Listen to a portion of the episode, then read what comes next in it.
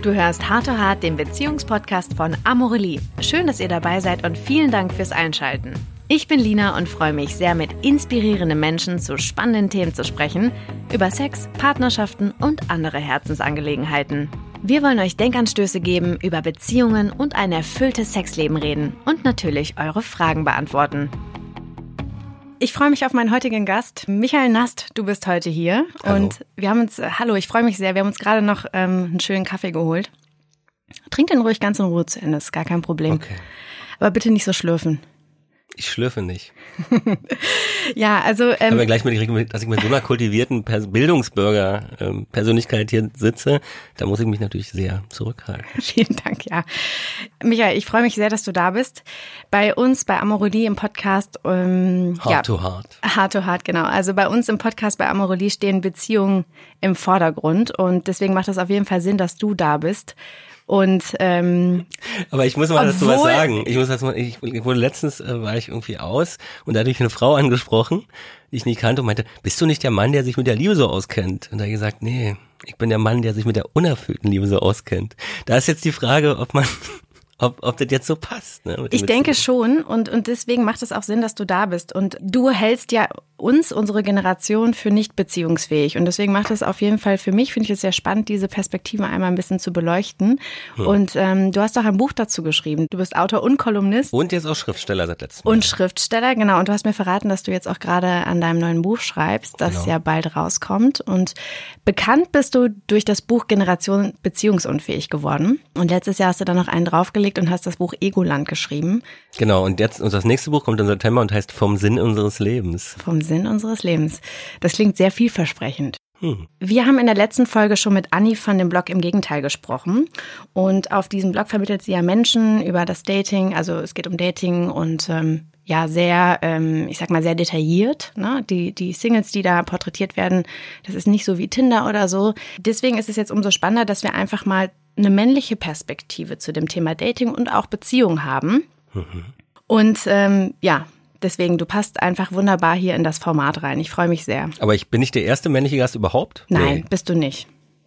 Da muss ich dich jetzt enttäuschen. Weil du meinst auch mal eine männliche Perspektive. Nee, zu dem Thema Dating und Ach so, Beziehung okay, jetzt. Genau. okay. Erzähl doch mal ganz kurz, ähm, wie deine Beziehung zu Anni ist, beziehungsweise nicht zu Anni persönlich, sondern zu dem Blog im Gegenteil. Also ich hatte eine Lesung oder ich habe auf einer Veranstaltung einen Text gelesen. Und da waren die beiden Jule und Anni halt von im Gegenteil zufällig da. Und die meinen so, ey, das, das gen- kam danach zu mir an und meinen, das ist genau, das würde zu uns total passen. Und dann habe ich gesagt, okay, dann mache ich, veröffentliche ich doch bei euch mal ein paar Texte. Und habe dann irgendwie und der dritte Text war dann dieser Generation beziehungsunfähig Text und der wurde dann halt so oft angeklickt, dass Jule mich, also die Partnerin von Anni, ganz aufgeregt angeschrieben hat, der sagt, Michael, wir haben ja echt gerade Probleme, der Server, dass der, wir haben Angst, dass der Server gleich gleich abstürzt sozusagen, weil wir so, so massiven Zugriffe hatten. Genau, und der wurde dann halt irgendwie eine Million Mal in einer Woche gelesen. Also richtig gelesen, auch also man kann das ja bei äh, statistisch auch sehen, wie lange die dranbleiben.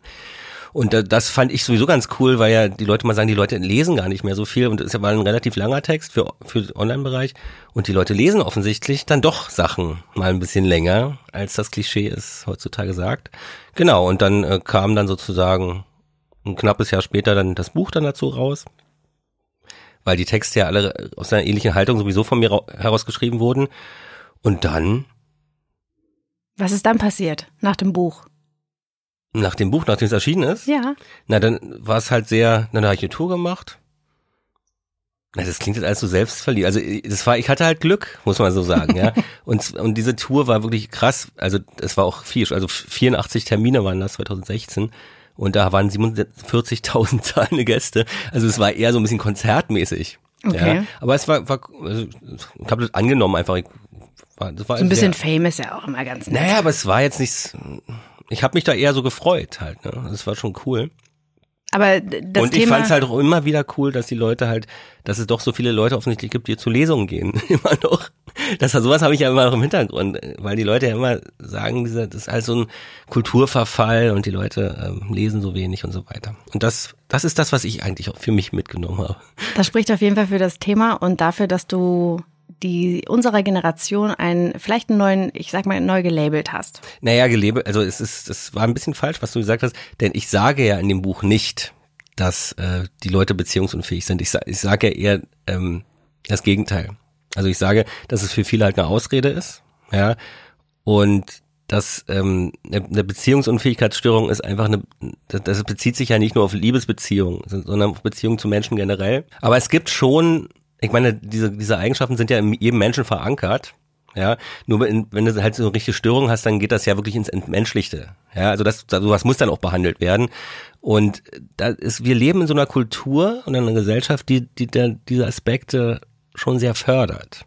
Ja, durch diese Selbstdarstellungsgeschichten. Also, und das ist eigentlich das Interessante, was ich bei, bei im Gegenteil so interessant fand, äh, dass das auch eigentlich so das fördert, ne? Dieses Selbstdarstellungsding, weil letztendlich alle Singles da dargestellt werden, äh, als würde in einem Hochglanzmagazin über die berichtet werden. Also, also absolute Selbstdarstellung, also absolute Inszenierung. Aber ich fand das ganz interessant.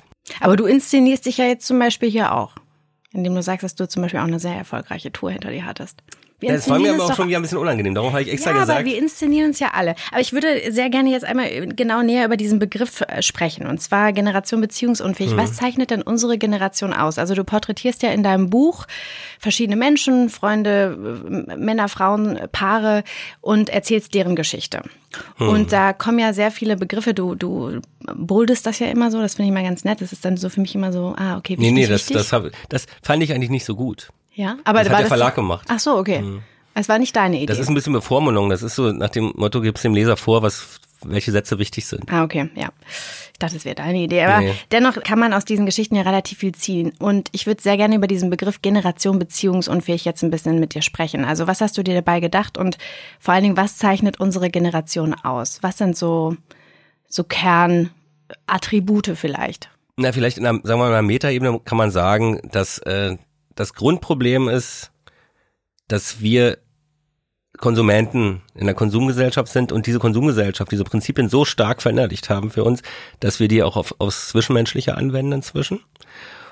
Und ähm, wir, wir sind also Konsumenten der Liebe auch. Oder das, was wir für Liebe halten. Ja, und dann hast du, nehmen wir mal ein Beispiel, also habe ich oft gesagt, Dating-Apps zum Beispiel, ja Tinder oder so, das ist ja letztendlich aufgebaut wie ein wie ein Online-Shop. Also das hat die gleiche Struktur. Also letztendlich guckt man nach, nach neuen Partnern. Die Partnersuche wird halt wie, wie in einem Online-Store gemacht, ja. Da können wir gleich nochmal ein bisschen ausführlicher drüber sprechen. Du hast jetzt gerade auch schon so ein bisschen dieses Thema Egoismus beziehungsweise auch Selbstoptimierung angesprochen. Vielleicht können wir hm. da nochmal so ein bisschen. Äh, naja, das ist halt, genau, also Selbstoptimierung ist natürlich, das Ding ist, dass die meisten Leute in dieser Selbstoptimierungsgeschichte auf die falschen Dinge Wert legen. Es geht darum, die Fassade zu kultivieren. Ja, es geht gar nicht um die inneren Dinge, sondern es geht darum, äh, also die Oberflächen äh, so perfekt wie möglich zu machen. Ja, also dass du sagst, ich möchte halt den perfekten Partner, der zu mir passt. Ich möchte die perfekten Freunde, die zu, zu meinem Lebensstil passen.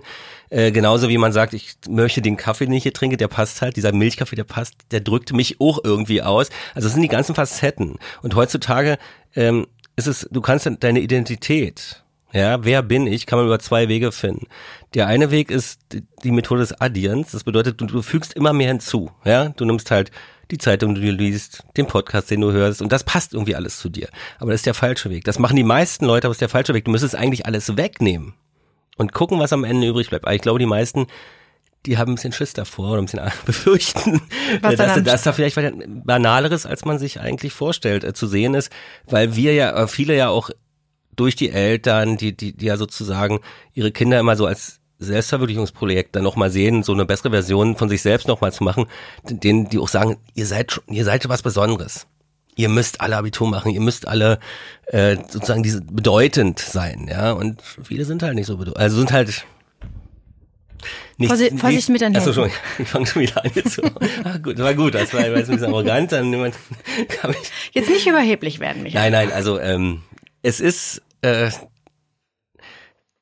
es, es sind halt nicht alle, äh, werden halt nicht alle Kinostars oder, oder Popstars oder, oder heben sich total von der Menge ab, ne? Und genau, und das ist halt, ich glaube, das generelle Problem ist einfach, dass man weniger aufs Innere achtet und viel auf die Oberflächen geht, ja. Ich meine, bei Tinder oder bei diesen Online-Portalen, die Leute urteilen anhand eines Fotos, ja. Aussehen kann ich in meinem Alter jetzt sagen, machen vielleicht, sagen wir mal, 20 Prozent aus. Du schreibst auch in deinem der Rest, Buch. Der Rest ist das Wesen halt, ne? Also ja. Und äh, wenn Leute in einer Beziehung sind und dann sich sagen, na ja, ich habe ja meinen Tinder-Account trotzdem noch parallel laufen und guck mal ein bisschen, ob sich was Besseres ergibt, ergibt sich das aus Fotos, ja. Also das ist halt eine riesen Selbstbestätigung. Also das Problem ist, die Leute äh, sind oft süchtig nach Selbstbestätigung, ja. Und, und da ist jedes Foto, was gepostet wird, jedes Like, was man kriegt, ja, ähm, das ist dann immer so ein Fitzelchen und dann will man sofort wieder neue Bestätigung haben. Ja, und das ist halt, das sind keine Leute, die sich äh, mit sich selbst äh, oder sich selbst auch mögen. Ja, das, ist ein sehr geringer Selbstwert letztendlich, der da immer wieder gefüttert werden muss. Aber das, so will uns ja die Gesellschaft haben. Wir brauchen unglückliche Menschen, damit wir immer weiter konsumieren und immer wieder diese Fitzelchen kriegen, ja. Okay, wir gehen sehr ins da, nee, große Ganze. Nee, definitiv. Ich glaube, man muss mit dem Begriff Leute noch ein bisschen vorsichtig sein, weil ich hm. glaube, Leute ist, es ist sehr. Naja, genau. Also das also muss man noch dazu sagen. Pauschalisierungen sind immer Lügen. Richtig. Also wenn ich sage Liebe, dann meine ich meistens auch Verlieben, ja, oder Verliebtheitsgefühle. Oder wenn ich sage Leute, dann kann man sagen viele Leute, ja. Aber da bin ich jetzt mal ein bisschen können wir mal noch ein bisschen mehr über das Wort Egoismus sprechen? Du hast mhm. ja auch einige Geschichten. Ähm, du schreibst sowas wie, das eigene Ich ist ein großes Projekt. Und ähm, da geht es schon darum, dass du sagst, wir stellen das eigene Ego in den Vordergrund. Und wir wollen ja mhm. eigentlich auch nur Beziehungen haben, um unser eigenes Ego anzufüttern. Hm, zu bestätigen. Das ist ja, was ich meinte. Also, dass die genau, aber was ist denn, was bedeutet denn Egoismus für dich? Beschreib doch mal das Wort. Naja, Egoismus ist es eher weniger, ist eher Egozentrik. Also es ist eigentlich das ähm, Egoismus ist, na wissen wir ja, ne? Also das, das ist praktisch, ähm, ich, ich stehe ganz oben, ja, und alles, alles, was darum ist, äh, ergänzt das irgendwie, ja, oder muss dazu passen. Darum ähm, ist es ja auch so, dass viele, viele Leute heutzutage, äh, die in Beziehung kommen, ja, die denken halt nicht in ein Wir, also die denken vor allem in Ich und sagen so, okay, der Partner ist auf einer anderen Ebene. Der ist ein bisschen, bisschen tiefer, ja. Und wenn es dann Probleme gibt, oh, oh, dann, dann, dann, dann kommt man aus seiner Comfortzone sozusagen. Moment, raus. Moment. Man denkt, der Partner ist tiefer. Also man denkt, der Partner, der, den bist, man Man hat, ist wichtiger. Man ist für sich wichtiger. Den stellt man automatisch, wenn man eine Beziehung dann eingeht. Also laut deiner Aussage Natürlich. gerade ist der dann, steht er unter mir. Nee, nicht, nicht, also jetzt Aber nicht, er sagt nicht, ich verachte ihn, sondern im Sinne von, ich bin immer noch am wichtigsten für mich. Ja, und Liebe, also das, was hier wahrscheinlich nur drei Prozent in dieser Gesellschaft erreichen, ja, ähm, ist, dass der andere mindestens genauso wichtig ist wie ich. Und das muss jemand erstmal, also das, das haben wenige. Das, die meisten denken vor allem an sich. Also unser Ego steht uns, was das angeht, im Weg. Genau, also das Ego ist generell das Ding, was meistens uns im Weg steht. Aber die meisten Entscheidungen heutzutage werden halt über das Ego getroffen. Ja. Aber ist nicht Egoismus auch in, also ich würde jetzt mal behaupten, Egoismus oder egoistisch zu sein ist auch gut. Ja, das in ist vielen halt, Teilen. Also zum Beispiel, guck mal, wenn ich jetzt, ich bin super egoistisch und ich mache jetzt irgendwie, ich, ich schlafe total viel, ich komme zu spät zu Terminen und ähm, ich bin irgendwie, keine Ahnung, ich sag alle Termine ab, damit ich super viel Energie habe und melde mich bei meinen Freunden nicht, etc. etc. Aber nur wenn ich zum Beispiel jetzt selbst super viel Energie habe und selbst super viel Power habe, kann ich das ja zum Beispiel auch nur an andere weitergeben. Weil wenn ich selbst irgendwie super schwach bin und andere von mir erwarten, dass ich sie irgendwie aufbaue im Job zum Beispiel jetzt, dann funktioniert das ja nicht. Das heißt, ich muss ja schon auch in gewissen Teilen ein bisschen an mich denken, damit ich auch gewisse Dinge dann weitergeben kann an andere Menschen, oder nicht? Ja, naja, weil es dann in deinem Fall offensichtlich äh, dein, deine Befindlichkeit ist dann einfach besser. Also du brauchst sozusagen diese diese Ruheparts für dich, äh, um um das äh, um Kraft zu tanken, Energie zu tanken. Ja, aber ähm, ich meine ja wirklich, dass ne, Egoismus ist da vielleicht das, hm, nee, dass man halt anders. Man ist auf seinem Weg. Ja, man will. Ich, ich, rede jetzt immer von Beziehungen. Ja? man will auch irgendwie von diesem Weg auch nicht abweichen, ja. Und dann kommen dann Menschen dazu, vielleicht kommt man mit einer Frau zu oder mit einem Typen halt zusammen. Man bleibt aber immer in seiner Comfortzone. Und ab dem Punkt, denn es ist bei Beziehungen ja immer so, da sind zwei Person verschiedene Charaktere, da, da findet eine Reibung statt. Und, und das ist auch wichtig, ja. Weil man will ja letztendlich, es ist ja auch eine Form von Weiterentwicklung, ja. Und der Partner ist ja auch ein Spiegel. Man sieht sich ja sozusagen in den Reaktionen auf sich selbst äh, im Partner wieder, ja. Und das ist halt, das wollen die Leute nicht. Die sehen dann, oh, das ist jetzt eine Verletzung, ja, Und das, das könnte mich von meinem Weg abbringen. Und darum gehe ich lieber weiter und melde mich da nicht mehr. Oder ich suche mir jemand anders halt, ja. Das Interessante bei der Liebe ist übrigens, dass die, die meisten ähm, äh, Beziehungen, ähm, ich glaube, ich habe das noch bei mir noch nicht erforscht, weil ich noch keine Therapie gemacht habe, aber es gibt Konflikte in der Kindheit, ja, äh, wenn die unaufgelöst sind, will man die im Erwachsenenleben äh, unbewusst immer wieder lösen. Und darum sucht man sich eigentlich immer den falschen Partner, ja, wenn diese Konflikte unaufgearbeitet sind, äh, mit dem man das nochmal durchspielen kann. Und sowas müsste eigentlich ein bisschen begleitet werden, therapeutisch. Und das meistens natürlich nicht so. Und darum ähm, beendet man irgendwann die Beziehung, weil es irgendwie nicht funktioniert, ja, der eigenen Meinung nach. Und dann fängt, sucht man sich wieder jemanden, der in dieses Schema eigentlich passt, was überhaupt eigentlich nicht zu einem passt. Da hat übrigens die, ähm, ich glaube, sie ist Diplompsychologin Stefanie Stahl ein sehr ja. interessantes Buch zugeschrieben, weil sie schreibt nämlich, dass wir auf jeden Fall Beziehungs, also dass wir in einer beziehungsfähigen Generation. Das war ja so eine Antwort auf mein Buch. Genau, genau. Ist denn das Wort beziehungsunfähig? Du hast gerade schon ganz am Anfang über deine Lesung gesprochen, ne? Machen wir, gehen wir nochmal einen Schritt zurück. Bei dieser Lesung, da habe ich recherchiert, sind ungefähr 95 Prozent Frauen. Hm. Warum sind da so viele Frauen? Weil zu unserer Generation gehören ja jetzt nicht nur Frauen, sondern auch Männer. Aber warum glaubst du, hast du besonders bei Frauen mit diesem Thema, mit diesem Buzzword Generation beziehungsunfähig, die so gecatcht? Dass sie deine Lesung eingelaufen sind? Also ähm, ich hab, kann das eigentlich nur sagen anhand der Gespräche, die ich da geführt habe, oder da gab es auch oder mancher Fragerunden, ja, ist absolute Verzweiflung. Oh. Weil Männer werden als gestört empfunden. Ja, also es ist wirklich krass. Ähm, also da haben viele wohl sehr viel verletzt, ja, also weil viele Männer halt auch wirklich so sind nach dem Motto, naja, ich ghoste dann mal oder ich melde mich dann einfach nicht mehr und mach so mein Ding. Das ist ich bin, das ist dieses Ego, egoistische. Ne? Ich bin auf meinem Weg ähm, und dann ist es mir auch egal, wenn ich muss das auch nicht besprechen. Ja, wenn es Probleme gibt, ja, ich mache dann einfach weiter und melde mich dann nicht mehr. Und diese Erfahrung wird offensichtlich so oft gemacht, also ähm, also von einer Person auch, dass es halt die suchen halt, ja, die haben halt nach Antworten gesucht, sozusagen. Ne? Sagst du damit, dass Männer egoistischer sind als Frauen? Ich glaube, Männer sind konfliktscheuer als Frauen. Mhm. Also ähm, das merke ich an mir auch. Also das ist halt, also ich bin da, ich bin da sehr harmoniebedürftig, aber so. Ähm, das sind wir doch alle. Naja, Frauen wollen klären. Ne? Also wenn es einen Konflikt gibt oder auch nach einer Beziehung, habe ich die Erfahrung gemacht, wollten die Frauen immer noch mal dieses große finale Gespräch, um alles noch mal zu besprechen, um, um die Dinge zu klären. Männer haben inner, inner, innerlich schon abgeschlossen damit und da muss auch nicht mehr besprochen werden. Sie könnten ja in ihrem Ego verletzt werden. Das ist einfach unangenehm. Naja, das ist ein unangenehmes Gespräch, die gehen einem unangenehmen Gespräch aus dem Weg. Genau, aber in dem Moment könnten ja, würden ja vielleicht die Frauen den Männern dann auch noch mal einen Spiegel vorhalten so einen retrospektiven Spiegel der Beziehung, die man geführt hat. Ja, und dann würde man. Ich glaube, dann sollte man so ein Gespräch ein Jahr später führen. Dann ist es alles nicht mehr so nah dran und dann kann man auch ein bisschen äh, objektiver und vielleicht auch selbstreflektiert dann auch mal bestimmte Sachen sehen. Ich glaube, dann kann es sehr schnell auch in Angriff gehen, wenn man so kurz nach einer Beziehung macht. Das stimmt auch, ja. Wer gehört dann eigentlich alles zu unserer Generation? Wen adressierst du da? Also als du das geschrieben hast, wen hast du da vor allen Dingen jetzt so im Blick gehabt? Ist das jetzt wirklich nur aufs Alter bezogen? Ist das jetzt irgendwie auf Großstadt, Kleinstadt? Ist das jetzt auf ein bestimmtes, also ähm, ich sag mal, Menschen, die ein bestimmtes Mindset haben? Mhm. Wer ist da inkludiert?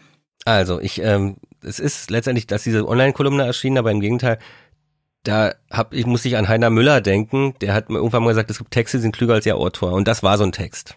Ja, oder das ist so ein Text, weil ich angenommen habe, ich beschreibe nur die Innenstadt von Berlin. Also da, mein Erleben, wie die Leute da agieren, ähm, wollen alle in Selbstverwirklichungsberufen arbeiten, sehen ihr Leben als großes Selbstverwirklichungsprojekt, sind sehr auf sich selbst bezogen, extrem ich bezogen.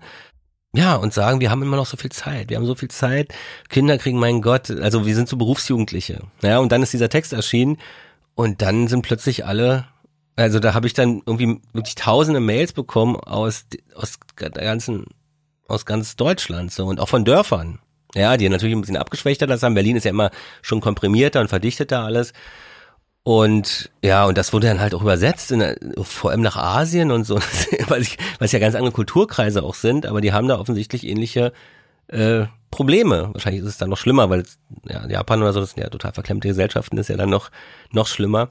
Aber du stehst doch in einem französischen Lehrbuch. Ja, das war mit dem allerersten Buch. Ach so, okay. Mit dem aller, das ist ja 2009 erschienen. Hm. Das war wahrscheinlich für französische Schüler, die Deutsch, Deutsch lernen, ähm, einfach, weil ich ja so einen amerikanischen Schreibstil habe, also so ein bisschen auch leichter zu verstehen. Und es war halt dieses auch so ein Thema, äh, so was, wie hat sich das so in Prenzlauer Berg verändert für einen Berliner? Und das fanden die da interessant. Hast du eigentlich mal woanders gelebt oder immer? Ja. Du, du bist der Berliner, hört ja, man ja auch, hört man ja auch ein bisschen.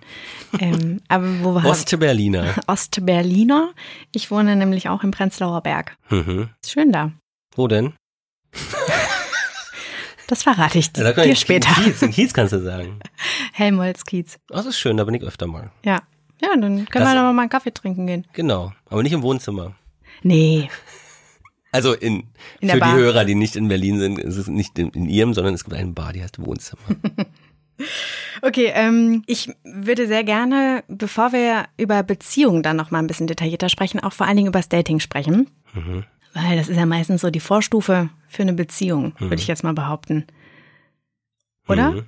Du, du, du schüttelst gerade so, du überlegst, warum? Ähm also ich habe für mich festgestellt, diese ganze Dating-Nummer, also das ist halt, also sagen wir mal so, also die, die beste Möglichkeit, für, also ist alles sozusagen meine Erfahrungswelt, ist, wenn man praktisch jemanden kennenlernt im Job, man sagt ja im Job oder im Studium oder in der Schule, dann entstehen die meisten Beziehungen, weil man sich erstmal unvermittlich kennenlernen kann.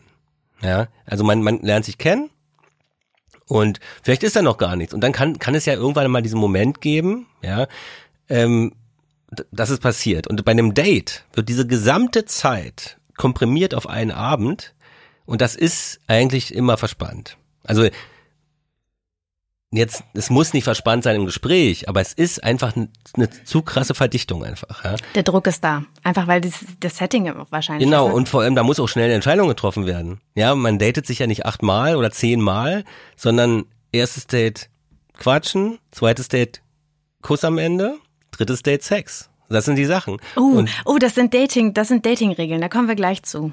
Okay, aber das ist so das ist eigentlich die Erfahrung, die ich das gemacht ist, habe. Das sind deine Regeln. Nee, nee, also das ist die Erfahrung, die ich halt gemacht habe. Mhm. Ne, es gibt natürlich Frauen, mit denen man sofort ähm, an dem Abend dann Sex hat, aber dann ist es, dann ist das Interesse meistens schnell, ganz schnell wieder verschwunden. Ne? Also das ist, was da psychologisch auch bei uns, also bei allen eigentlich abläuft, bei Männern und Frauen abläuft. Ähm, und die Regeln kennt man ja auch. Aber man hält sich immer nicht dran. Ne? Also Bevor wir nochmal auf das Thema aber Dating wollten wir noch machen. Nee, Dating, genau. Ich wollte da jetzt auch noch so ein bisschen tiefer reingehen und zwar und eigentlich auch gar nicht diese Mann-Frau-Schublade aufmachen. Machen wir aber trotzdem und haben wir ja auch schon längst. Es ist ja gar nicht so ein großer Unterschied zwischen Männern und Frauen. Eigentlich haben die ähnliche Probleme. Okay. In dieser, dieser Welt, also in dieser Dating-Welt oder, oder Beziehungswelt. Was sind die ähnlichen Probleme? Ja, nee, die Mechaniken sind ähnlich. Okay. Aber sind, also ein bisschen, ist vielleicht ein bisschen anders, weil Frauen halt, wie gesagt, was äh, eher klären möchten und Männer eher konfliktscheu sind. Aber sonst ist es, äh, es ist halt dieses so dumme Sachen wie Rahmen machen oder so. Das klingt alles so kindisch, aber es funktioniert halt. Das ist halt so. Man verhält sich immer richtig bei einer Frau, also als Mann, bei einer Frau, an der, an der man nicht wirklich interessiert ist wo du immer so ein bisschen sagst, naja, dann schreibe ich morgen mal zurück oder so. Und wenn du total hinterher bist, schreibst du sofort. Und das ist immer ein Fehler. Das ist wirklich, du musst eine Frau eigentlich, du musst eigentlich unverbindlicher bleiben, um, um das Interesse äh, des, des anderen äh, sozusagen äh, zu anzufeuern, noch mehr, weil er dann oder er oder sie dann mehr Zeit hat, über einen nachzudenken und ihn dann vermissen kann. Total, aber das gilt doch für Frauen auch. Meine ich doch eher. Also das, ist ein, das sind die Mechaniken von beiden Seiten äh, gelten. Ne? Aber wir halten uns halt nicht dran. Denn so bin ich ja auch. Wenn ich mich verknalle, ich stürze mich da sofort rein. Ja, also das ist, ähm, ich bin dann halt begeistert. Kommt nicht oft vor, diese absolute Begeisterung, aber ein paar Mal ist es schon vorgekommen. Dann macht man dann, die, dann leider dann diese Fehler. Ne? Was ist denn heute beim Dating anders als früher? Wenn wir jetzt mal eine andere Generation uns angucken, die von unseren Eltern vielleicht. Naja, erstmal sind die Voraussetzungen anders, weil du letztendlich äh, früher ist man eher so aus wirtschaftlichen Gründen zusammengekommen. Das muss man auch immer noch berücksichtigen. Und heutzutage, also in Westdeutschland zum Beispiel, waren die Frauen ja richtig abhängig vom, vom Mann. Ja, also bis in die 80er Reihen noch, ja. Und äh, im Osten zum Beispiel war es anders. Da waren beide finanziell selbstständig und die DDR wollte ja immer immer an die Weltspitze ran. Ne? Nein, wirklich, also total, eh, also äh, komplex äh, beladener Staat, äh, nee, profilneurotischer Staat. Die wollten immer alles äh, ganz nach oben und sie haben es in einer Disziplin haben sie es geschafft, äh, übrigens ähm, an die Weltspitze ranzukommen. Scheidungsrate.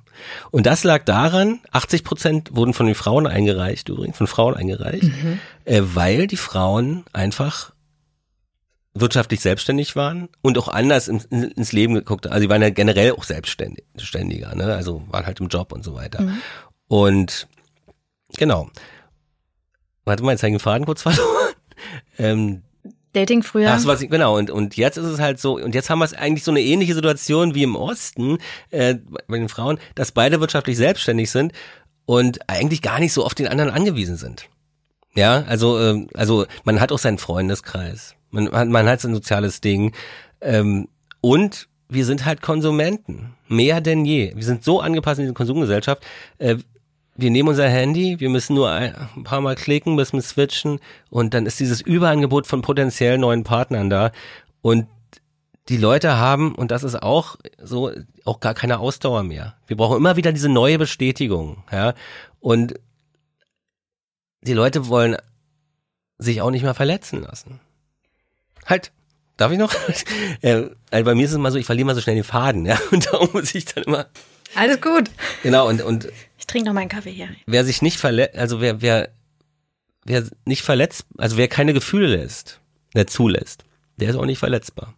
Und Beziehungs beziehungsfähig sein heißt leidensfähig sein. Ja, wir sind zwei Menschen. Man muss immer das Ende sehen. Das, ja, das, also man muss ein bisschen nicht so kurzfristig denken, sondern sagen, was kann daraus entstehen? Ja, aber die Leute denken halt zu sehr an sich, dass sie nicht verletzt werden wollen. Du hast es gerade schon angesprochen, und zwar Tinder. Habe ich das schon, ja. Hm? Ganz am Anfang hast du ja schon über hm. Tinder gesprochen. Ist das sozusagen, was zeichnet denn die, die unsere heutige Dating-Kultur aus?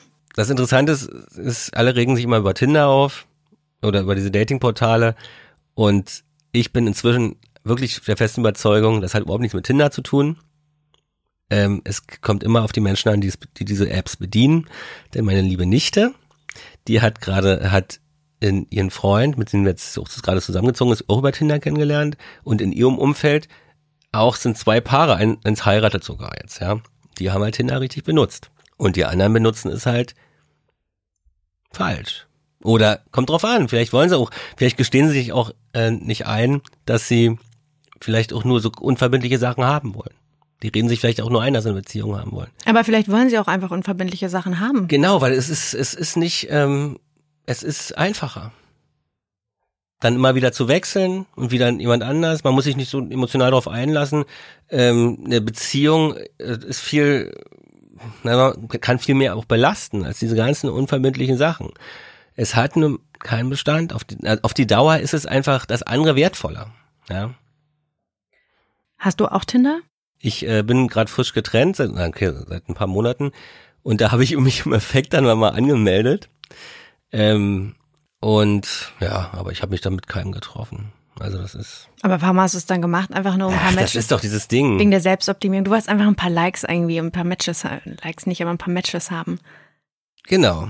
Naja, man, man kann ja dann auch äh, ungefähr mal sehen, wie viel man, das ist zwar verschwommen, aber man sieht dann auch immer die, diese die Rate, die Quote. Die Quote, das ist schon krass. Aber das ist immer ganz süß, weil, also ich habe das auch wirklich, das macht man dann mal. Ja, klar, so. nur einen Tag so und dann. Nee, nee, ich habe das noch. Also es liegt, es liegt, das Profil liegt brach, kann man so sagen, ja. Ähm, aber das war halt, man, dafür ist eigentlich, eigentlich ist Tinder das Tool, ähm, man ist gerade aus einer Beziehung raus, muss den Kopf mal wieder ein bisschen frei kriegen, ob man nur Sex hat oder nicht, aber äh, man kann ja auch, kriegt dann noch ein bisschen Bestätigung einfach. Ja. Aber ähm, mich nervt halt wirklich dieses, äh, ich, na, ich kann es ja mal sagen, mir hat eine Frau so einen kleinen Text geschrieben, der hat eigentlich alles zusammengefasst. Und dann ging es so sinngemäß drum, ähm, naja, ich, ich, wenn ich die Leute noch nicht kenne, dann bin ich nicht so ein Schra Vielschreiber, äh, lass uns doch auf einen Kaffee oder ein Weinchen treffen.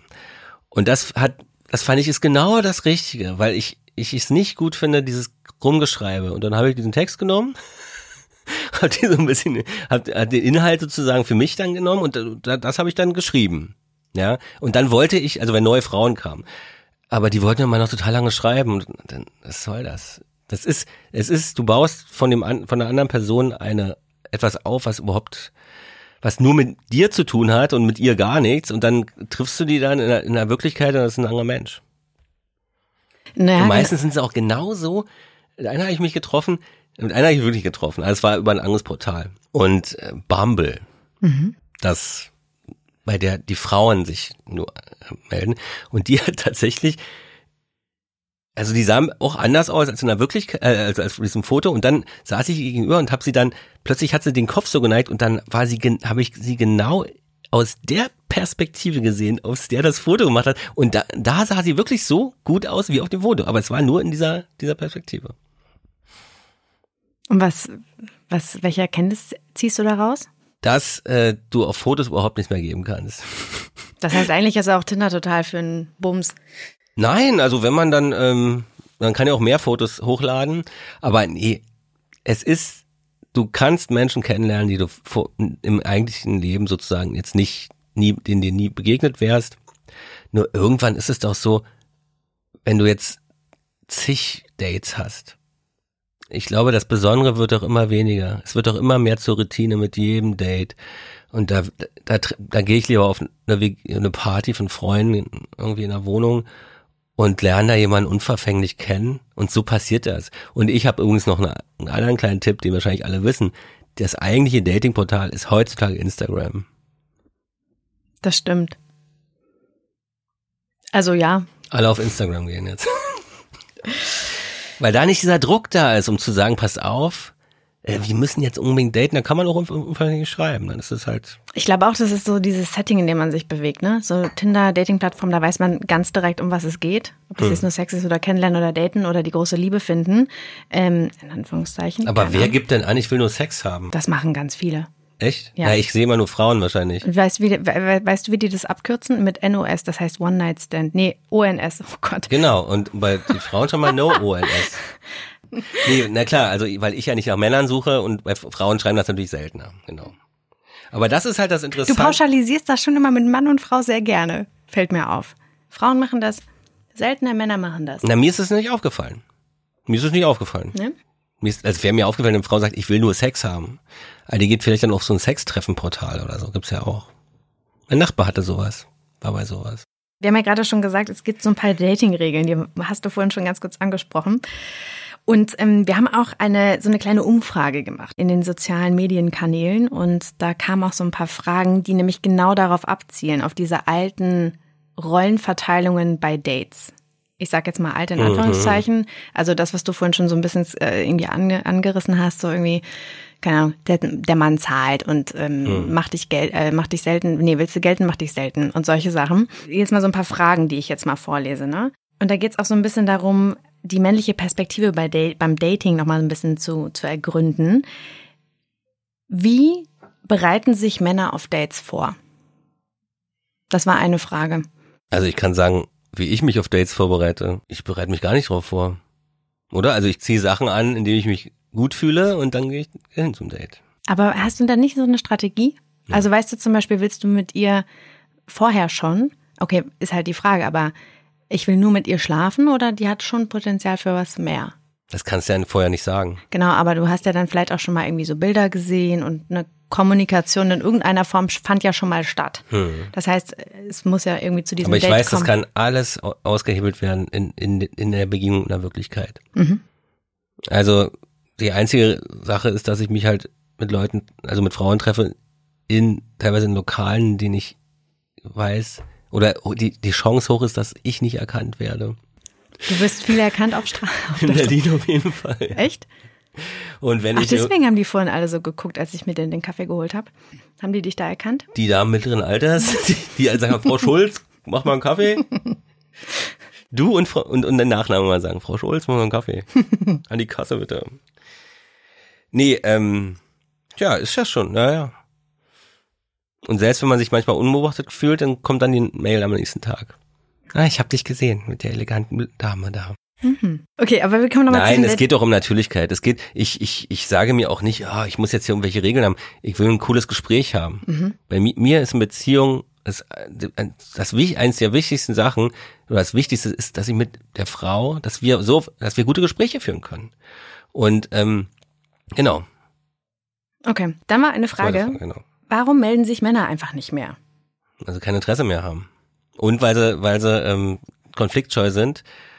Und ich glaube, wenn ein Mann für sich so die Entscheidung getroffen hat, dann will man, will er, dann ist es einfach unangenehm. Dann, man möchte nicht mehr diesen Konf so einen Konflikt haben, weil es ist einfach nicht wichtig genug mehr. Aber dann kann man es ja auch sagen. Es gibt ja naja, auch sagen oder man kann es auch schreiben. Genau, oder ne, aber warum gibt's denn diese Phänomene wie Ghosting und Benching und Orbiting und ähm, oh, was ist ein Orbiting? Das ist ähm, Man kommt immer wieder, oder was? Ja, genau, das ist wie so eine Umlaufbahn. Ähm, und zwar ist es ist es so, dass man, dass plötzlich jemand aus dem Leben verschwindet, allerdings dann auf diesen Kanälen wie zum Beispiel Instagram Liked, immer noch präsent ist, genau, und Oh, liked. Das ja, heißt, man taucht dann immer wieder mal so auf, ja. Hm. Und dann, wo man sich ja so fragt. Warm halten, die warum- moderne warum? Form des Warmhaltens. Richtig. Heißt jetzt Orbiting. Bei Aber mir hat sich eine Frau gemeldet, letztens noch mal wieder, nur weil ich ihre Story gesehen habe. Und dann habe ich gesagt, weißt du, also ich fand, wir haben uns getroffen und es war auch cool und so. Und ich habe gesagt, aber weißt du, ähm, du, du klickst es oben an und dann switcht das so durch, durch alle Stories, die gerade neu sind. Also es wird so überbewertet. Also wir haben im Kopf, bauen wir uns so Geschichten auf, inzwischen zu eigentlich belanglosen Geschichten. Also die überhaupt keinen Hintergrund haben. Aber wir, bei uns geht die Fantasie dann durch, ja. Und man zieht, bezieht alles auf sich. Da sind wir wieder beim Egoismus. Mhm. Ich merke schon, der Kreis schließt sich. Sag mal, was sind denn so klassische Dating-Fehler, so No-Gos aus der Perspektive eines Mannes, die eine Frau machen kann? Ja, man sollte auf jeden mir mir sollte man auf jeden Fall nicht irgendwie weiter erzählen, ich soll mir mal das AfD-Programm durchlesen und ähm, da stehen noch gute Sachen drin. Ist das passiert? Oh Gott. Das ist schon mal passiert. Okay. Aber ähm, naja, also weiß ich nicht. Also man, es gibt ja so Regeln, dass man so sagt, ach bloß nicht über irgendwelche Probleme wälzen oder so. Also was finde ich interessant. Also ich will ja den Menschen kennenlernen. Also ich will auch ein bisschen in die Tiefe gehen. Ich finde es halt immer ein bisschen, also ich kann jetzt immer wirklich nur für mich sprechen. Also wenn ich mit so einer Frau da sitze, die irgendwie so verhinderter Motivationstrainer ist und die ganze Zeit immer nur positive Energie ausstrahlt, das ist überhaupt nichts für mich. Das ist ja auch eine Maske dann wieder, ja. Also ich mag halt wirklich natürlich, Natürlichkeit, nicht so was gekünsteltes, ähm, was heutzutage oft der Fall ist, leider, ja. Aber dafür können die meisten ja nichts. Das ist, halt so irgendwie, wenn man in diese Gesellschaft reingeboren wurde. Viele Leute sind halt nicht so richtig bei sich und ähm, ich mag halt diese Natürlichkeit und Und du bist auch immer selbst sehr natürlich bei Dates? ich bin so wie hier. Okay. Ich, ich, also ich es geht mir um Gespräch. Also ich, ich will, ich habe jetzt auch keinen Druck, dass ich unbedingt mit dieser Frau jetzt heute oder oder ich denke auch nicht an Sex oder so. Also es geht mir darum, es ist wirklich so selten, eine Person kennenzulernen, die cool ist. Die, also eine coole Frau. Wie, also das, also die, die einfach, mit der man sich gut versteht und so weiter, die man natürlich auch erotisch findet. Ähm, Aber dann äh, ist ja die sexuelle Komponente, schwingt ja dann schon doch mit. Natürlich. Nee, ich sage jetzt nicht, ich sitze, ich bin nicht, ich gehe nicht total verzweifelt horny auf irgendwelche Treffen. Also, und das sieht man ja Männern auch an. Also es gibt ja Leute, die haben ja ihre Blicke auch nicht mehr Kontrolle. Die haben diesen starren Blick. Das ist ja völlig äh, ähm, beängstigend, ja. Okay, an alle Frauen, wenn ihr Männer datet mit einem starren Blick, lauft bitte davon. ja es, manche haben es ja auch so, ne? Die, die, Ja, apropos, wollen Männer immer noch jagen oder lieber gejagt werden? Nee, die, ich denke, sie wollen jagen. Ja? Also äh, in der Form, wie es wie Jagd heute sozusagen möglich ist. Also es ist wieder dieses Ding. Die Leute wollen sich im Kopf beschäftigen. Man muss ihnen die Chance geben, sich im Kopf mit ihnen zu beschäftigen, mit den mit der Person zu beschäftigen. Und das passiert meistens, wenn man, indem man sich verhält, wie man, wie es der andere nicht erwartet. Aber das ist doch auch Strategie. Es ist Strategie, aber ja. warum machen wir das denn? Das ist doch total bescheuert. Also warum, ah, warum? Weil es funktioniert. Und wir machen es ja auch nicht. Wir machen es meistens nur, also es, es gibt natürlich das Verspannte, dass man sagt, oh, du darfst dich bloß jetzt nicht melden. Das kennt man vielleicht von Freundinnen, die sagen, bitte wart jetzt nicht. Die Jagd bei Männern ist ja, wie gesagt, eine ganz moderne Form. Also das ist, das ist eher so eine, ich guck mal, wie es bei mir, ich muss mal kurz mal überlegen, wie es bei mir ist. Bei mir pass, funktioniert es wirklich, obwohl ich die Regeln kenne, ähm, wenn ich eine gewisse Erwartungshaltung habe, zum Beispiel, ich schreibe ihr eine Nachricht. Und dann kommt ein Tag lang nichts. Das, was mir egal wäre, wenn sie mir nicht so wichtig wäre, aber wenn sie mir wichtig ist, geht das. Dann fängt es an zu rattern, sozusagen. Ja. Man muss sich immer sagen, wenn dir jemand einen Tag lang nicht geschrieben hat oder eine Woche nicht geschrieben hat, dann hat er eine Woche lang was Wichtigeres zu tun gehabt, als an dich zu denken. Und da sollte man auch so seine Schlüsse ziehen. Und vielleicht zieht man sich auch ein bisschen zurück mal sehen, was dann passiert. Denn die Mechanik funktioniert auf beiden Seiten. Mhm. Ne, das ist halt, also Männer oder Frauen, das ist egal. Und wenn er sich da um zwei Uhr morgens mal meldet, dann kann man auch seine Schlüsse darauf ziehen, dass er nicht an der großen Liebe interessiert ist, sondern doch vielleicht schnell Sex haben möchte. Denken ja auch viele, oh, er hat sich gemeldet um zwei Uhr morgens. Aber zwei Uhr morgens meistens besoffen, meistens horny. Uh. Es gibt aber auch Ausnahmen. Welche Ausnahmen hast du denn schon kennengelernt? Ich, es sei, ja klar, wenn er, wenn er mit dir zusammen ist, dann ist es natürlich der größte Liebesbeweis, wenn er betrunken mit seinen Kumpels unterwegs ist und dir dann schreibt, ich liebe dich. Das ist, ja. das ist mir noch nie passiert. Oh. Denk mal drüber nach. Okay, ähm, eine Frage noch, beziehungsweise, was wäre denn so dein Appell an alle, die, die daten wollen oder die gerade daten? Mein Appell? Ja. Es kommt aufs Ziel an. Was ist das Ziel des Dates? Oder was will man? Es kommt darauf an, was man will. Mhm. Will man Sex haben? Will man Short-Term-Dating oder Short-Time-Dating? Oder will man eine Beziehung haben? Das ist die Frage. Das, das sind völlig verschiedene Antworten. Okay, dann lassen wir das mal so stehen und widmen uns dem letzten Block. Wir haben noch keine Zeit. wir, haben keine, wir haben noch keine Zeit. Das ist auch hier wie so Speed, Speed Podcasting. Nein, wir haben, äh, wir, ich würde sehr gerne jetzt noch einmal über den, ähm, über das Thema Beziehung sprechen. Hm. Wir haben das gerade schon besprochen. Ähm, ist Beziehung, also eine Beziehung haben heute sowas wie ein Statussymbol auch? Wenn wir es dann geschafft haben, vom Dating in eine Beziehung zu kommen, irgendwann? Na, ich weiß nicht, ob es ein Statussymbol ist. Na, das ist so ein bisschen wie meine Berufung, mein Hobby, meine Beziehung. Also so habe ich es nicht gesehen. Ich glaube, ich weiß nicht, ob die das dann das wäre auch die absolute Oberfläche. Also das ist ja, das wäre wirklich, das ist das, was ich ganz am Anfang gesagt habe. Ja, das, das ist jetzt absolute das, Fassade kultivieren. Ne? Genau. Das ist wie, also ich kenne das nicht. Also ich kenne auch, dass kein Mann in meinem Umfeld sagt, ich bin in einer Beziehung und das ist jetzt, ich bin der Geilste. Oder es passt jetzt zu meinem Entwurf. Hauptsache, ich bin in einer in, im Zustand einer Beziehung. Das ist, ähm, ich glaube, viele, auch wenn viele dagegen sprechen werden, aber viele, es gibt ja eine große Einsamkeit heute. Mhm. Ja, gerade durch diese ganze Vernetzung mit dem Handy ist man ja trotzdem die ganze Zeit eigentlich nur mit sich selbst beschäftigt, wenn man alleine auf seinem Display ist oder sich oder sich Netflix-Serien äh, Marathons durchguckt, ist man auch alleine. Ja, ähm, die wollen halt nicht alleine sein. Viele wollen halt nicht alleine sein und kommen auch in Beziehung. Deswegen, das funktioniert halt mal am besten, weil man da nicht so eine hohe Erwartungshaltung hat an die Beziehung. Man will halt nicht alleine sein. Ja, und die anderen sind halt kann man auch so sagen, zu sehr mit sich selbst beschäftigt. Die sind sich selbst zu wichtig, als dass sie jemand anders in ihr Leben, in ihrem Leben eine Wichtigkeit geben, die eigentlich eine Beziehung, also das Fundament einer Beziehung ist. Das Ding ist einfach so, heutzutage, wir sind ja extrem komplizierte Menschen. Wir sind extrem verkopft. Ja, und wir denken zu viel nach. Die Leute, die am wenigsten nachdenken, die kommen am leichtesten eigentlich in eine Beziehung, weil sie dann nicht so viel in Frage stellen oder so, ja. Ähm, aber wir denken halt viel zu viel, äh, viele denken halt viel zu viel darüber, was macht mich glücklich, da wird jedes Detail eigentlich schon vorab definiert. Und wenn da mal was nicht so passt, oh, oh, das ist so. Und das große Problem ist, und das haben ganz viele, das habe ich auch, ähm, dass wir Verliebtheit mit Liebe verwechseln.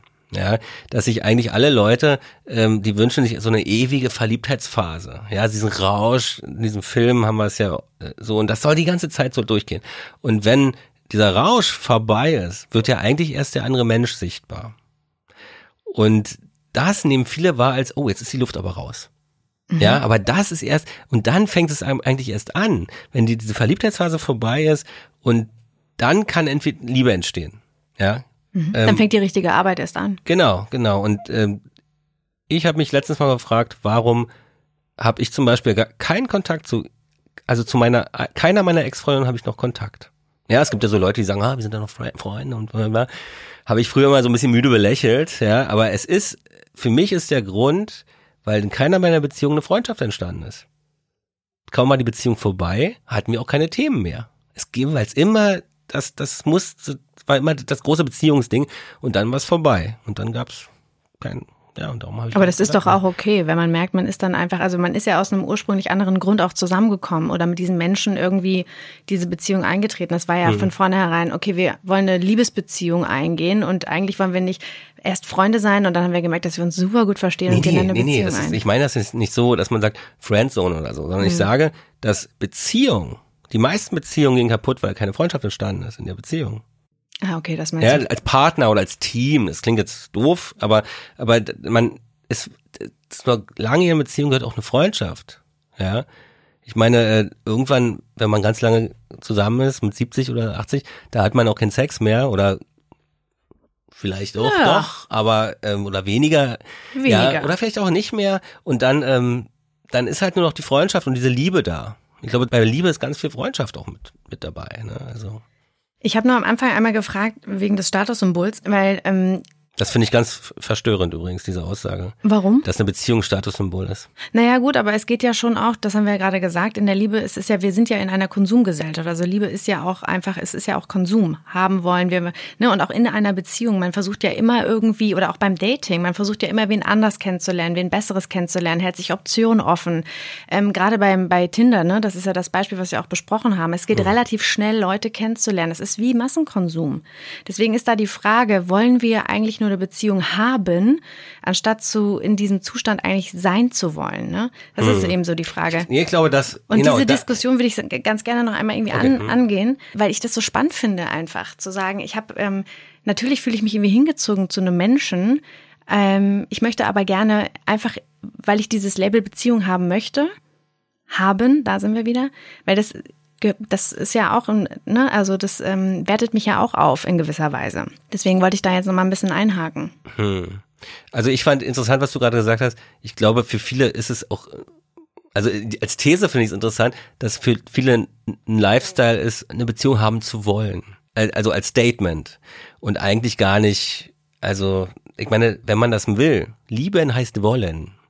Das klingt jetzt ein bisschen doof, aber wenn man Liebe will, weil es ist ja viel ha- harte Arbeit, ein Alltag von zwei Menschen, zwei Persönlichkeiten äh, sozusagen so zu vereinen, dass man zusammen durchs Leben geht, ja, ähm, das ist harte Arbeit, ja, und ähm, wenn die Leute das wirklich wollen würden, dann würde es auch mehr Beziehungen geben, da hätten die nicht diese Probleme. Aber vielleicht ist es eine, eine Lifestyle-Sache zu sagen, ha, ich will das, aber der Richtige ist noch nicht da und so sind sowieso alle gestört und, und so weiter und so fort. Ne? Also, ja. Ich würde zu dem Thema, also zum äh, Wort wollen, würde ich sehr gerne noch Trauen ergänzen. Ich glaube, dass wir uns heutzutage, sagen wir mal anders, ich glaube, dass sich viele nicht trauen, in eine Beziehung auch zu gehen. Na, man fühlt sich, also ich fühle es ja bei mir, wenn es bei einer Frau nicht passt, so richtig fühle ich mich extrem schnell eingeengt. Mhm. Also ich möchte dann, ich fühle mich dann irgendwie in meiner Comfortzone äh, eingeschränkt sozusagen, ja. Aber da weiß ich auch, dass das ist dann nicht die Frau, mit der ich sein will. Und das ist aber natürlich wieder der Denkfehler, weil eigentlich, wenn es mir wichtig wäre, ähm, dann würde ich nicht bei jedem Detail gleich ähm, äh, dann ablocken oder so. Ne? Ich glaube, das machen viele. Auch wie ich. Bin wie alle. Wie viele. Und ähm, jetzt würde ich sehr gerne mal einmal den Bogen ziehen und zwar, wie werden wir denn, wenn wir denn in so einer Beziehung sind, also egal, ob wir die jetzt als Statussymbol haben wollen, ob wir einen Menschen wirklich lieben oder verliebt sind, ja, wir haben ja gerade gesagt, Liebe ist ja eigentlich eher verliebt sein, wie werden wir denn, wenn wir in keiner Beziehung sind, beziehungsfähig? Was, was macht uns dann, also was sollten wir tun, um beziehungsfähig zu sein? Na, man muss ein paar Sachen für sich erstmal sich selber klar machen. Ja, das eine ist wirklich, seid bereit, verletzbar zu sein, denn das gehört dazu. Wenn man sich öffnet, wenn man Gefühle zulässt, ist man auch verletzbar. Man muss Ausdauer haben, weil so sowas bewährt sich halt in der Zeit. Also Liebe oder sowas, ja. Dieser Rausch am Anfang, ganz schnell verliebt zu sein, habe ich auch schon gehabt. Ich war total verliebt in eine Frau an einem Abend, ja, das ist sie und bla bla bla. Und meine Kumpels meinten, ey, Michael, warte mal ab. Das beweist sich, diese Gefühle beweisen sich in der Zeit einfach, ja. Und das kannst du jetzt alles noch nicht einschätzen. Nö, aber das ist es eigentlich. Oder? Na, weiß ich nicht, ist eine Also Frage. ich finde schon, also ähm, also ich habe auch Bekannte zum Beispiel, ähm, die die der Meinung sind, man muss weil wir alle so gestört sind, man muss eigentlich nur den Partner finden, dessen Störungen zu den eigenen am besten passen, dass es am besten so harmoniert. Aber das ist natürlich sehr abgeklärt.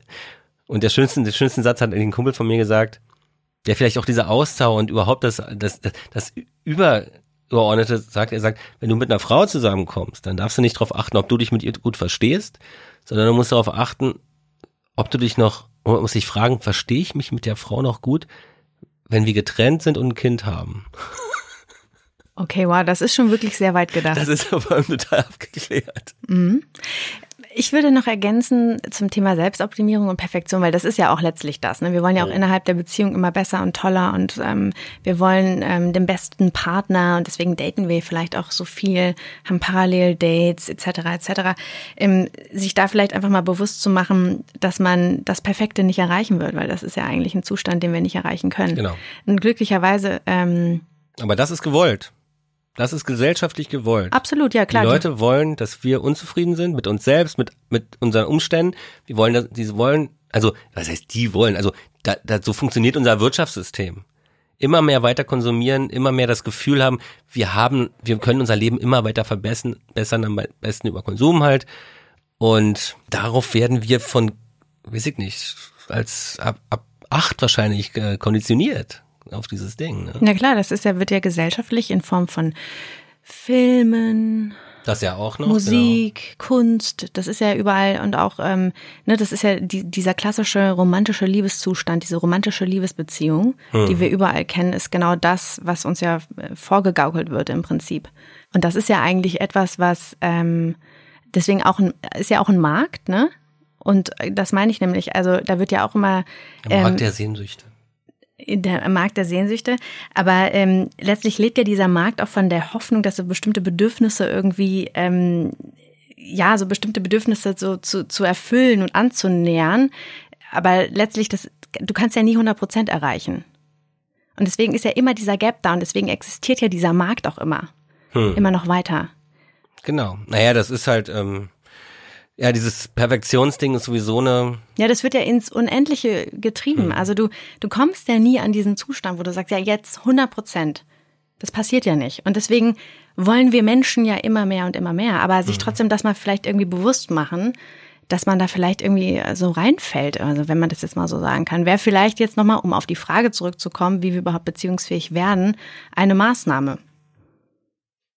Ja, naja, wir sind irgendwie sagen wir mal. Bist nicht so überzeugt, merke ich gerade. Ich überlege gerade. Ähm, wir sind auf jeden Fall irgendwie in einer Diktatur unserer eigenen Illusionen sozusagen gefangen. Ja? Also wir, wir messen alles an, einer, an dieser perfekten an dieser perfekten Illusion, die mit der Wirklichkeit nicht so viel zu tun hat. Aber da hilft vielleicht dieser eine schöne Satz. Also wir wollen immer dieses Happy End haben. Ne? Also in diesen Filmen, das endet aber meistens immer so an einem bestimmten Punkt, diese romantischen Komödien. Mhm. Also da wäre mal interessant, wie es weitergeht. ja. Und da gibt's doch diesen schönen Satz hier von Angelina Jolie. Geschichten mit Happy End sind unvollendete Geschichten. Klingt jetzt auch ein bisschen böse, aber ähm, das muss man halt ein bisschen verinnerlichen. Aber ich glaube, ähm, wir sind schon so intelligent zu sehen, es gibt dann geht dann natürlich anders weiter. Ja, das sind ja auch Idealzustellung, äh, äh, Idealzustände, die da beschrieben werden. Ja, das ist aber genau der Punkt. Sind wir das wirklich oder glauben wir daran? Wir wissen es, aber wir wollen es nicht wahrhaben. Genau. Das nennt man wir haben es nicht verinnerlicht. Kognitive Dissonanz. Das ist wie mit Rauchen. Rauchen ist schädlich, aber wir rauchen trotzdem. Also ich nicht, aber es gibt Menschen, die rauchen. Hm. Gibt es Menschen, die rauchen? Es gibt schon durchaus den einen oder anderen. Also ich merke gerade, die Zeit tatsächlich ist nähert sich dem Ende. Also wir könnten da schon noch mal weiterreden. Klar. Was denkst du? Natürlich. Jetzt, ne? Nee, irgendwann anders noch mal. Die Komm Zeit ist ja jetzt leider beendet oder zu Ende, neigt sich dem Ende. Äh, aber ich finde es, also vielleicht kommst du noch mal vorbei. Kann ich machen. Und dann knüpfen wir daran an. Wenn, nicht, wenn, die Hörer mich nicht zu sehr hassen nach, nach gewissen Aussagen. Aber so schlimm waren die ja nicht. Oder? Nein, alles gut. Möchtest du noch irgendwas sagen und loswerden? Ja. Ähm, das weißt du auch noch gar nicht. Und zwar ist es so, dass ich, ähm, dass es, ich glaube, kommendes Jahr, ich weiß nicht genau, 2020, äh, erscheint der zweite Teil zu Generation Beziehungsunfähig mit dem Untertitel Die Lösungen. Uh. Das ist ganz geschicktes da bin Marketing. Ich jetzt, da bin ich jetzt dran, nee, weil äh, kommendes Jahr kommt, äh, erscheint, kommt ja auch der Kinofilm zur Beziehungsunfähig und, und da kommt dann so zeitgleich ähm, der zweite Teil raus, aber mit den Lösungen, also positive Auflösung, wie ich es aus meinen Erfahrungen oder den Gesprächen, die ich führen durfte, ähm, wie wir das hinkriegen könnten. Ah, da können wir, da würde ich auch gerne nochmal mit diskutieren. Ja, na, da haben wir noch ein bisschen Zeit. Also Okay. ist ja noch nächstes Jahr. Ja, okay. Michael, die große Verabschiedung. Ja, ist Wahnsinn. Ich bin immer noch emotionalisiert von diesem Gespräch. Hast du den Kaffee geleert inzwischen? Ich habe ihn geleert und auch mein, mein Glas Wasser. Michael, es war mir eine sehr große Freude. Vielen Dank, dass du da warst. Sehr gern, sehr gern. Und ich freue mich sehr. Komm gut äh, nach Hause und ich würde mich super freuen, wenn wir nochmal an dem Gespräch anknüpfen können. In welcher Hm. Form auch immer. Also vielen Dank, dass du da warst und ich wünsche dir noch einen wundervollen Tag und freue mich natürlich, wenn alle Zuhörerinnen und Zuhörer einschalten und vielleicht auch einen Kommentar mal dalassen. Das finde ich auch Genau. gut. Also, Michael, es hat mich sehr gefreut. Gerne. Ich wünsche Mich dir auch. Lina, bis bald. bis bald. Ihr könnt uns natürlich auch sehr gerne eure Fragen und Anregungen schicken an podcast.amorelli.com und uns natürlich auch sehr gerne abonnieren auf iTunes, Spotify und Soundcloud. Ich freue mich sehr von euch zu hören und wünsche euch, wo auch immer ihr seid, einen wundervollen Tag. Ganz lieben Dank und bis zum nächsten Mal. Eure Lina.